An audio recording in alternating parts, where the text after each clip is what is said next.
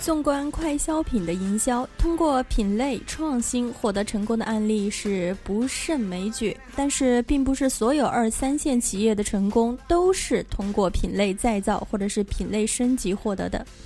品类坚守同样可以成就一方霸业。品类坚守也是一种创新，在坚守。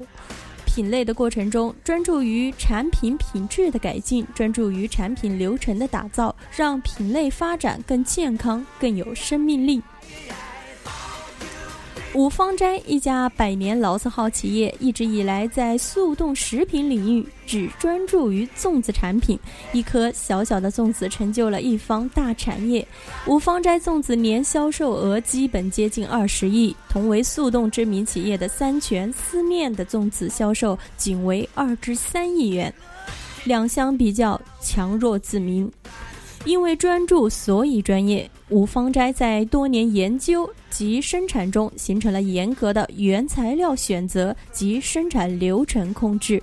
经过实践，五芳斋发现若叶的营养价值很高。特别是来自国家级环保示范区江西静安县的若叶，为此五芳斋专门在静安县组建了农业发展公司，并引领农民对野生若叶按标准采摘、加工。